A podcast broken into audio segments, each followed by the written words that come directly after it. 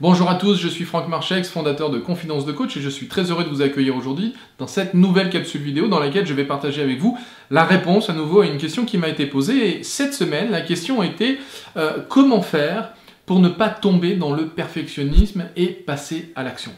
Euh, Ça, j'aimerais bien en fait mettre euh, cette réponse en, directement en relation avec la ce que j'ai abordé la semaine dernière, vous savez, sur comment faire pour se faire connaître en tant que, jeune coach, et je vous avais conseillé de faire des, conférences, euh, eh bien, j'ai reçu depuis un certain nombre de, réponses ou de, commentaires sur, sur Facebook ou ailleurs, de gens qui me disaient Oui, mais Franck, moi je veux bien faire des conférences, mais je suis pas assez bon, je suis pas assez doué, euh, j'arrive pas à inspirer les gens, je sais pas prendre la parole en public, euh, je suis pas parfait, mon PowerPoint est pas, est pas génial ou il est pas, il est pas nickel, etc. Euh, j'arrive pas à, tout leur dire en une heure, etc., Ça, ça me paraît être assez génial de le mettre en relation avec ce que j'ai envie d'aborder aujourd'hui sur ce fameux perfectionnisme, parce que le frein principal des gens qui ne passent pas à l'action pour notamment organiser une conférence, euh, c'est cette problématique du perfectionnisme. Je, veux que ce soit parfait avant d'agir. Et ça, vous allez voir que, alors, vous connaissez la, la, maxime, la perfection n'est pas de ce monde. Euh, bon, j'ai pas envie de débattre sur cette, sur cette maxime, c'est simplement pour, pour éveiller chez vous le fait que tout le monde sait que euh, la perfection n'existe pas ou qu'elle est très difficile à atteindre. donc, pourquoi on se met autant de pression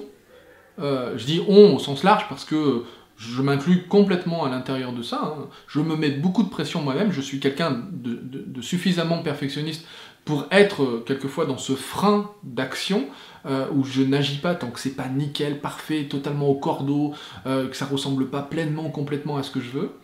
Et en même temps, en tant qu'être humain, donc avec ma forme de complexité, euh, eh bien, quelquefois, je vais me rendre compte que je vais être totalement à l'extrême et, totalement dans le bref, tant pis, je m'en fous, j'y vais, peu importe, ça n'a aucune espèce d'importance.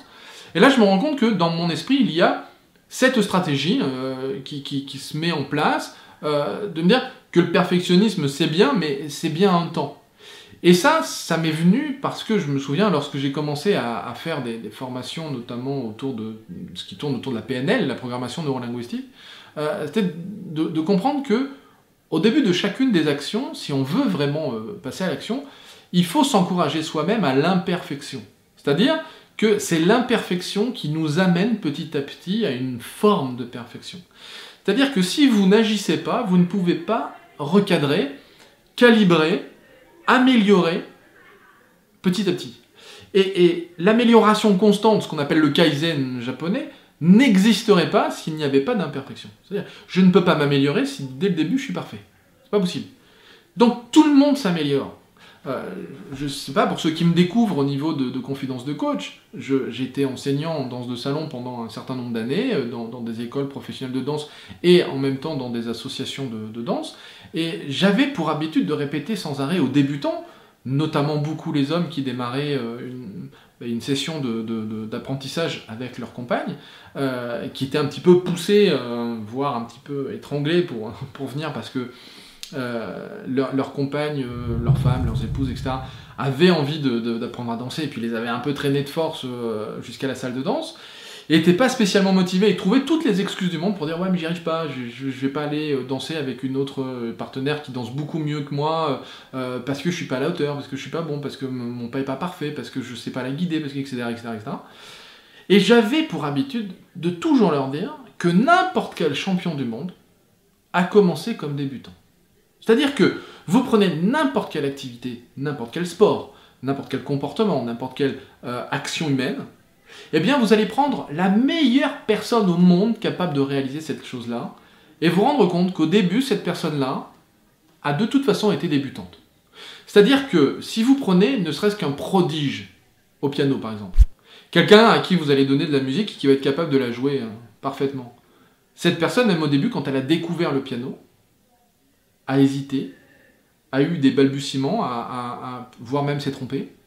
et en fonction évidemment de sa capacité d'évolution, a été plus ou moins vite vers cette excellence. Évidemment, si vous prenez quelqu'un comme euh, Mozart, euh, euh, des grands compositeurs, Chopin, Brahms, etc., qui, qui, vous voulez, vous allez vous rendre compte que ces gens-là ont eu une excellence incroyable dans leur vie. Mais vous avez aussi des gens qui sont des compositeurs peut-être moins talentueux, mais qui prennent un plaisir pas possible à créer de la musique, à jouer de la musique, etc. Vous allez avoir des, gens qui sont médailles d'or dans, dans certains sports, qui sont entraînés des années, des années, Certaines personnes ont commencé très tôt pour devenir excellents euh, à la fin de leur carrière, et puis d'autres ont commencé beaucoup plus tard et sont devenus excellents en quelques mois ou quelques années, parce que nous n'avons pas tous la même capacité d'évolution, la même capacité d'atteinte de notre potentiel personnel, mais en tout cas, nous avons tous une capacité d'évolution. Donc, souvenez-vous d'une chose, c'est que tout le monde a commencé un jour par être un débutant. Donc, vous, allez prendre en face de vous la meilleure personne que vous pouvez imaginer et qui aujourd'hui est capable de prendre la parole en public,